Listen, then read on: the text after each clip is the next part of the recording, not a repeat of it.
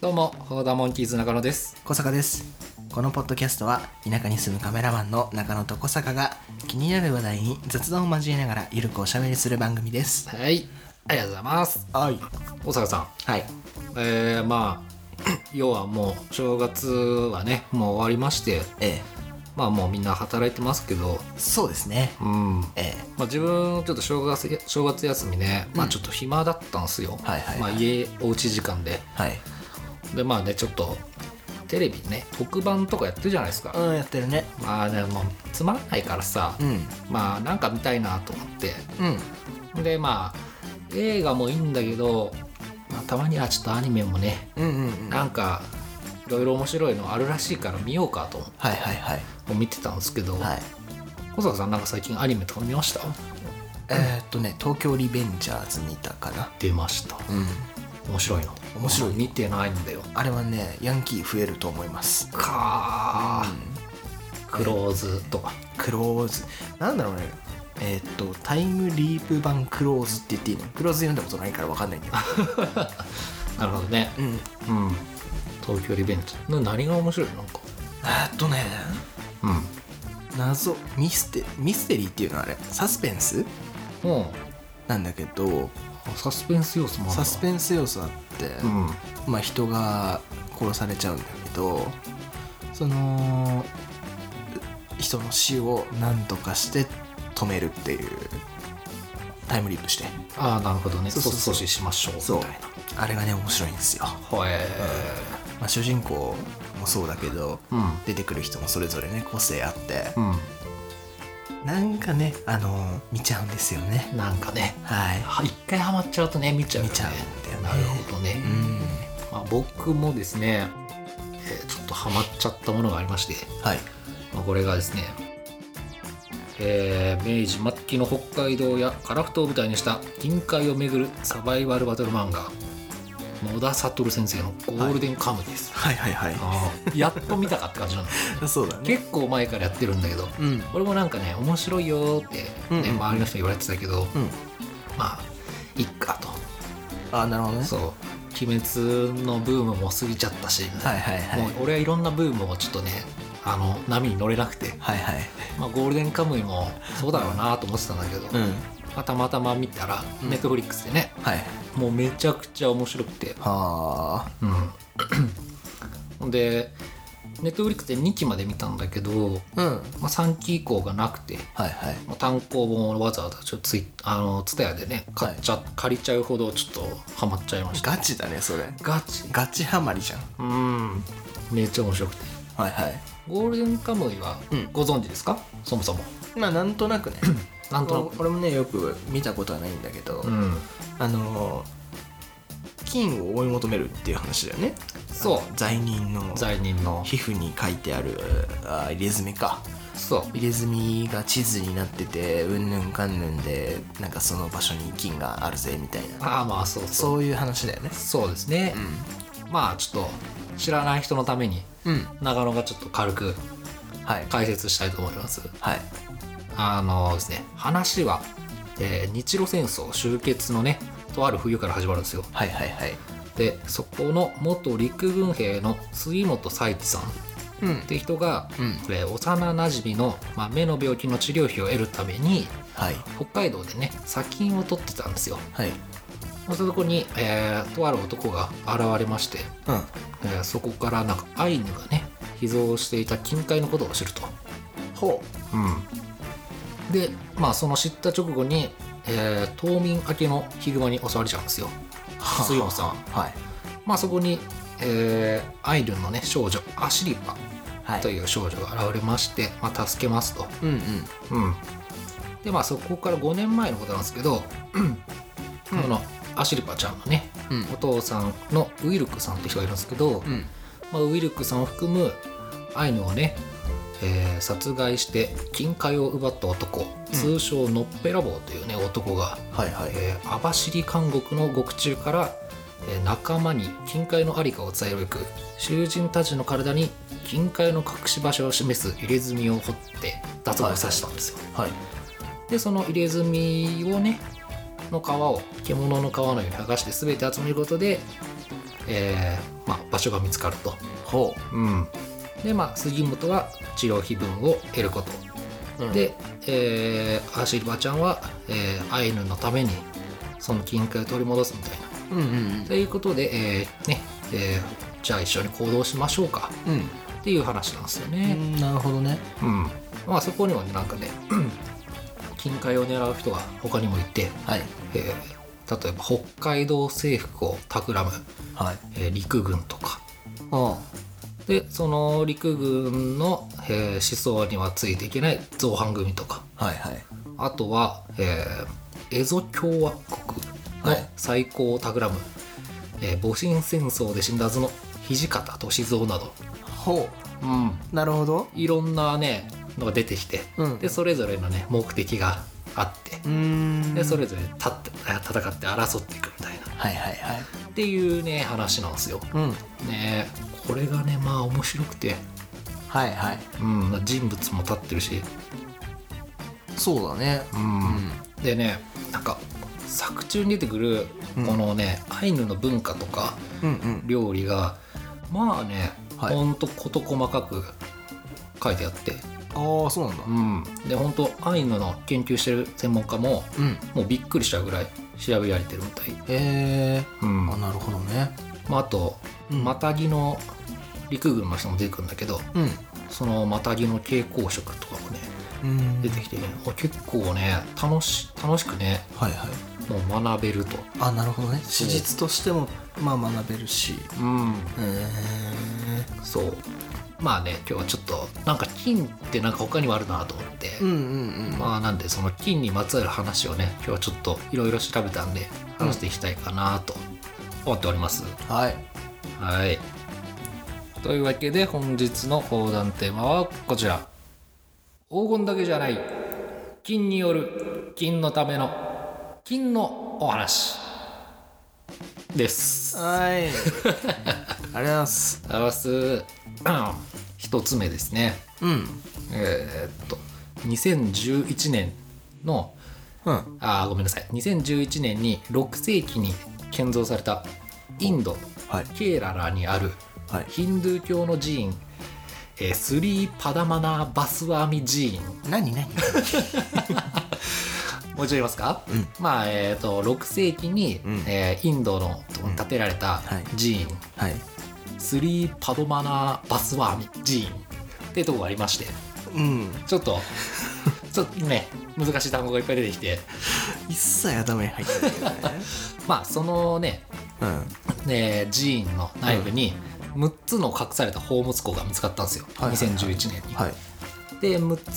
つなんでえー各部屋にうん A から F までのアルファベットが割り振られたと。うんうん、でそこはなて鉄製でできててその扉は。はいはいはいまあ、順々に工事開けてたんですよね。うんでまあなんと、まあ、そこで、ね、おびただしい量の財宝や仏像、まあ、などなどが見つかって、はいはいえーなんとその価値1兆ドルドルすごっなんで日本円でうん約110兆円の金貨が姿を現したともうすごいななんかすごいよねあまりの大金すぎてあさっての方向を見てた のすごっね110兆円ですようんはねしかしですね、いはいはいえー調査団はうん宝物庫 B の扉はだけはね開けることができなかったんですよ、はいはいえーそれどころかうん G の長老たちはうんそれはね禁断の部屋だっつってはい言ってはい宝物庫 B の調査を中断すべきだっつってはいはいえーわざわざ最高裁に調査差し止め請求をしたんですよね。うんはいはいまあどうやら、えーその僧侶たちは宝物庫 B の扉を開けようとすればうん深刻な厄災や死を招くと信じており、えへーえそう実際扉に開けようと試みる者に危険が及ぶことを示す蛇の文様が描かれていると。ほうんえーしかしですね、ううんあの不思議なことにその扉は成人か、まあ、その位の高い人が、うんえーガルダの経というまあねお経を唱えた時だけ開くと言われてそう気になるうんというわけで、えっと、現在は現在その調査団は選ばれし者の到着を待ち望んでいるああなるほど ねなるほどなるほどいや気になるね B の中身ねと、うん、ちなみにですね、開封の呪文を唱えず、えー物理的にロックを開けた場合は本当に全世界にあ の最悪が降りかかるとすごいねそれもまそうた呪文を唱えれば自然に開くんだって、うーんうんまあけどねそんなねうん高度な、あの栄唱できる人は、まあ、全然見つからないと、あうん、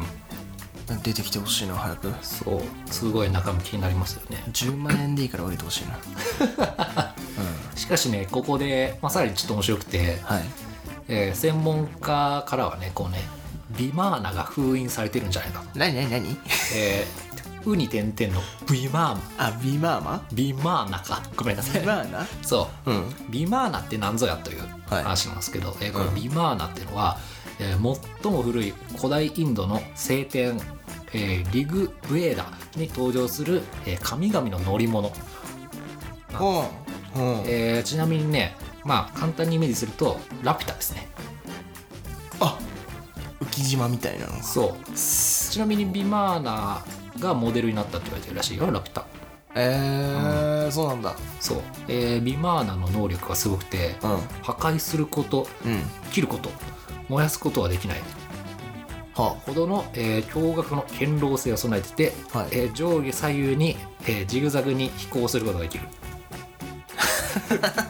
えーとまだありますようんさらにレーダー探知機はいで自動運転機能といった現在の最新技術に加え機体の透明化、はえー周囲の人間の意識をコントロールできるなど、えー現代科学を真っ青の 超技術を持ち出してるあすごいチートアイテムじゃん やばすぎるでしょそれまあそれがうんはいあのホームスク B にあるんじゃないかとはい言はわれてるみたいですいね。えー欲しいでしかもねあの、うん自由自在に機体も変形できると。すごっまあその中に UFO みたいな形はいもあってそれがなんか晴天とかに乗ってるらしいですよ。えほんでまあさありえんじゃんーうんこんな話。そうだねぶっ飛んでるじゃん。うんしかしですね 20世紀初頭にうん設計図が出没して一気に現実味を帯びた。そうすごっってはなってるみたいです。えー 気になる面白いよね、ねうんはい、続きまして、うんえーまあねちょっと、まあね、他になんか金利関連するもんないかなとうん街をこう自分ブラブラしてたんですよ、うんなんかないかなと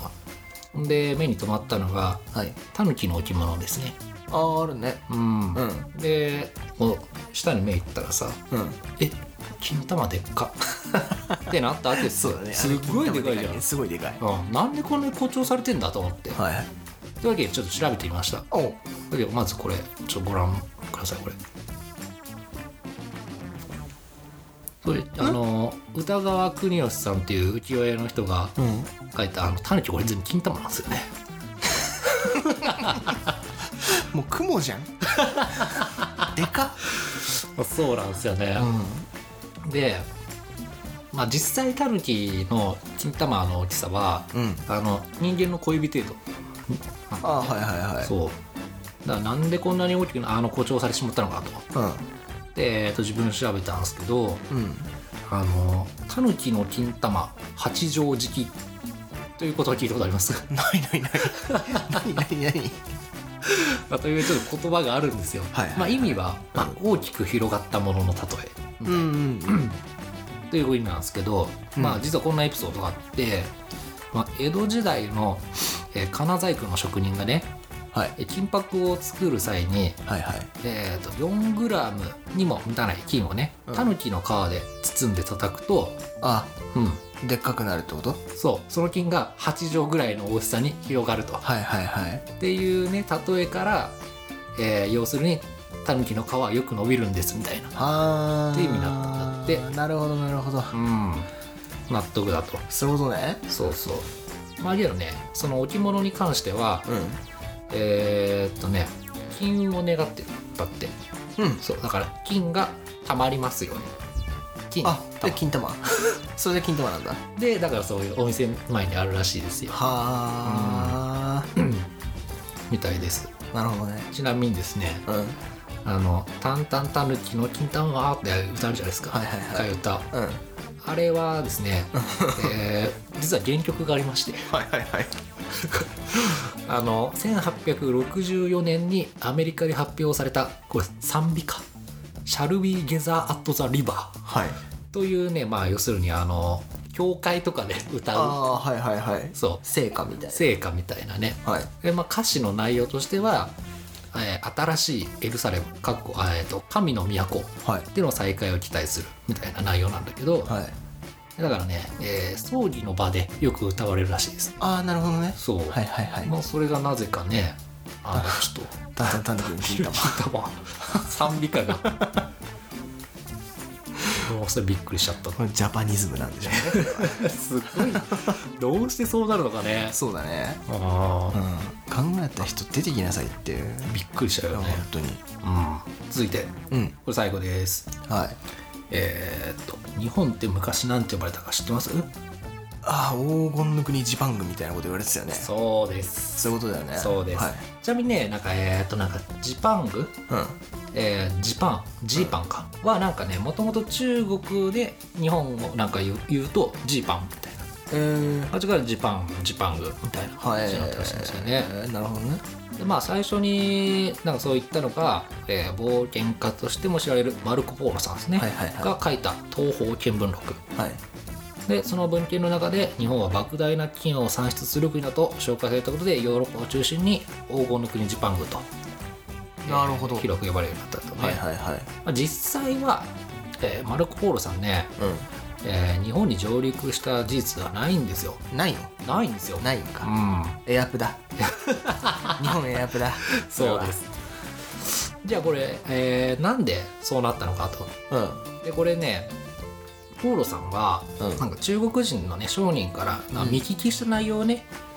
でちょっとこうイメージで書いたんだってはいはいはいでどういう話だったのかっつったらうんどうやら日本のね、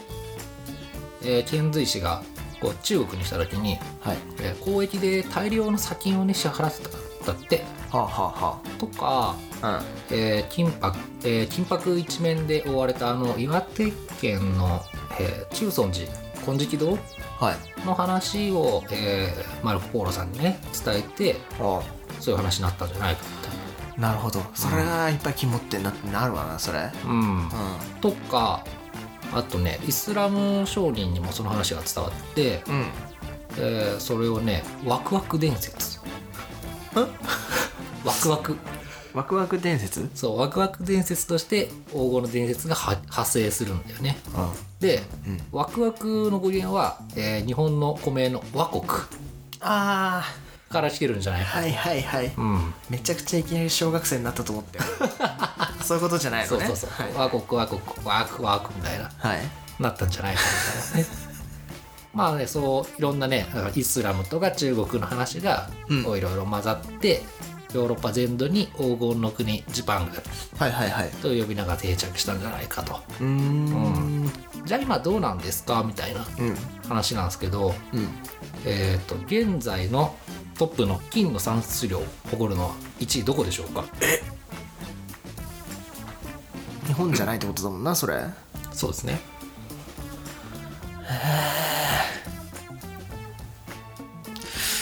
カナダああちゃいますねじゃあちゃいますねアメリカでもないちゃいますねトルコちゃいますインドちゃいますえー、もう分かんないよああ正解はですね、うんえー中国ですああそうなんだそう401トすんごンすごいよね401トンってを年間産出量ね4トントラック100台分ってことでしょまあそうですねすごっすごいよねうんまあ我々日本のね、うん最大級の、えー金山うんは、えー、と新潟にある佐渡金山あなんですけ行っどたことあるよあるあるあるえー、すごいすごいよなんかそうだ砂金取る体験みたいなのがあるんだけどこはあすごいやってみたいうやってなんあかこしてこうしてうんこうやってここうやってしかないけど あのなんかねみ角角角がいっぱいついたうんなんかざるみたいなのでこうやってジャンジャンジャンってやってうんで金重いからうん角に残ってくんだよ、あね、なるほどねそうえ取れたの取れた取れたえー、すごい3個ぐらい取れてうん金だから多分今家帰ればあると思うけうどわーいい経験そううわーすごいすげえ楽しかったよへえまあその佐渡金山なんですけど、はいはいえー見つかったのはね1601年なんだって発見されたの、はいまあ、そっからもうずっと掘って約400年間はいで、えー採掘された木の総量がねおよそ78トうんあ結構だねでもン、まあ、日本でもね、うんはいうんなんですけど、まあ、ちょっと取りすぎたと、はいはいはいということで、えー1989年にも閉鎖しちゃったんだねそのあなるほどね、うん、うんうんうんそうなんですよまあね今はうんえっ、と鹿児島県の菱刈金山のみで行われてるんだって、えあのー、金の採掘ね、はいはいはまいあ、それは、えー、と毎年およそ6トンだそうですあねでも結構取れてるねそれでもううんじゃあな全然今はもう黄金の国ジパングじゃないじゃんみたいなはいはいは話じゃないですかいそうだねちゃうんすよまだまだちゃうんすよ現役実は、うんえー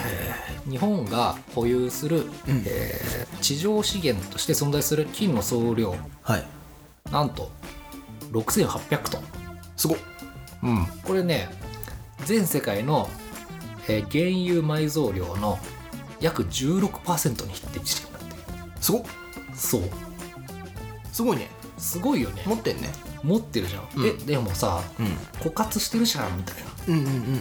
え金ないでしょみたいなはいはい話じゃないですか、うんこれはねえーっとね近年ね都市鉱山っていう考え方が生まれたんだよねあ聞いたことあるーなんかスマートフォンの中の金とかそうですそういうです話だよねうんうんうん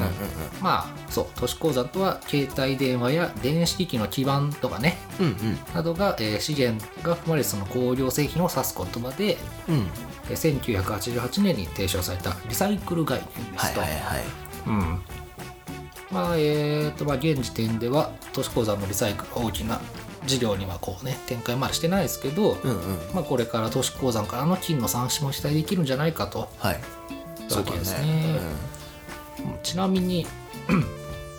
人類がこれまで、えー世界各地で採掘してきた金の採掘総量何トンだと思いますこれ全世界です、うん全世界でしょう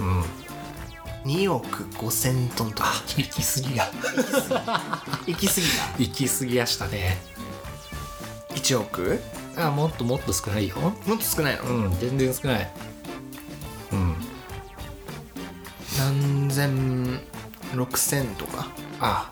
えーっとですねうん18万トン全然少 ない全然少なかったごめんなさいはい まあ一方、うんえーまだ、えー未採掘のおよそ5万トンと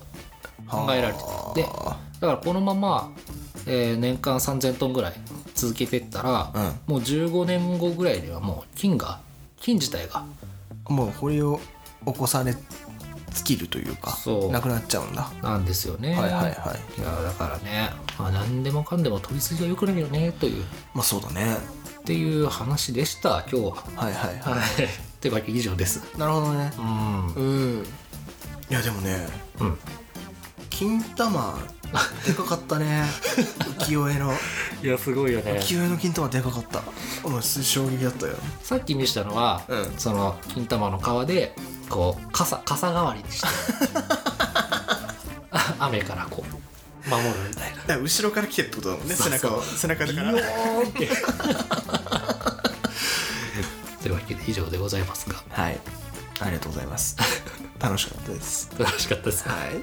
あのねでも金は取りすぎよくないですねまあ何でもかんでもそうだよねそうだねうん絶滅しちゃうから本当だよ、うんはいはい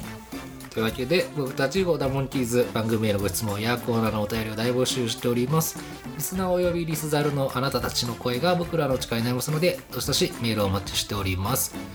メールアドレスは hou.monkeys.gmail.com 4.monkeys.gmail.com ですまた次回の配信内容や現在募集しているコーナーの詳細は Twitter に書いてありますのでぜひそちらもチェックしてください Twitter の DM からもメールをお待ちしておりますのでよろしくお願いいたしますそれでは次回の放送もお楽しみにお相手は砲弾モンキーズ小坂と高野でした